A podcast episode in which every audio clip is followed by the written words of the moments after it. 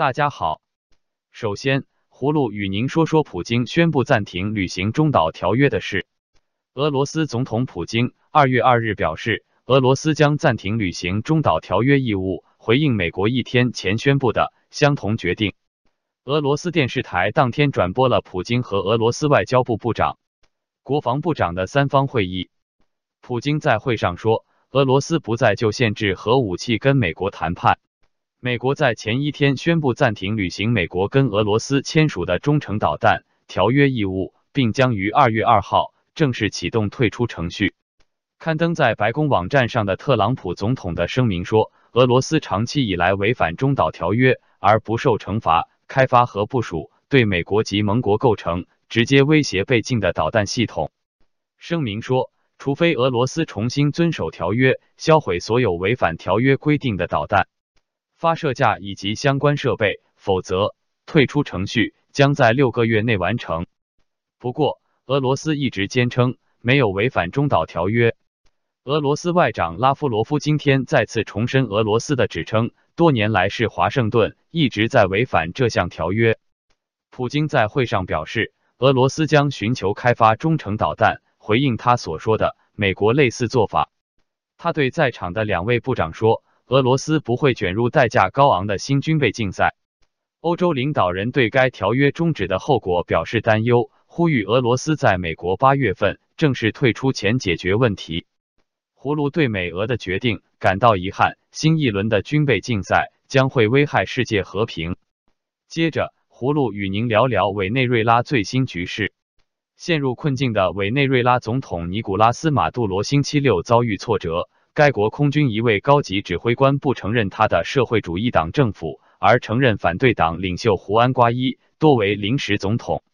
由于国际社会施压马杜罗要他下台，马杜罗和瓜伊多都号召本国民众星期六举行示威。就在这一天，弗朗西斯科亚内兹将军做出上述表态，他还呼吁其他军人也叛离马杜罗。瓜伊多在接受记者采访时表示，他已向高级军官提供特赦和保证，作为更广泛努力的一部分，以结束这种篡权行为。瓜伊多的支持者计划周六走上街头，支持他提前举行选举和建立过渡政府的呼吁。这次示威活动标志着委内瑞拉紧张局势加剧进入第二周。明天星期日是一些主要欧洲国家为马杜罗设定的截止期。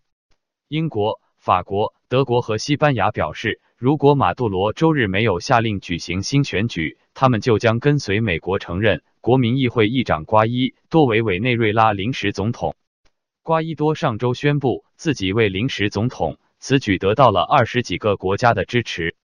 瓜伊多拒绝了墨西哥和乌拉圭总统提出的与马杜罗谈判的建议。瓜伊多在一封信中告诉他们。保持中立，就是站在那个造成数十万人悲惨、饥饿、逃亡，包括死亡的政权那一边。美国副总统麦克·彭斯周五在美国东南部城市迈阿密会见了流亡的委内瑞拉人。彭斯向他们保证，美国将继续努力将马杜罗赶下台。彭斯说：“现在不是对话的时候，现在是结束马杜罗政权的时候。”葫芦希望马杜罗尽快向瓜伊多移交政权，将民主、自由还给委内瑞拉人民。最后，葫芦与您说说杨恒军拒绝莫少平为自己辩护的事。据博文社报道，杨恒军的导师冯崇义教授透露，杨恒军家属聘请莫少平为其辩护，但莫少平律师一月二十八日向北京国安递交相关手续材料，被以材料不合格的名义退回。三十一日补充材料后再递交。二月一日，国安通知莫少平律师杨恒军要自己指定律师或让政府安排律师。冯教授表示，莫少平律师强烈要求与杨恒军见面，以核对事实。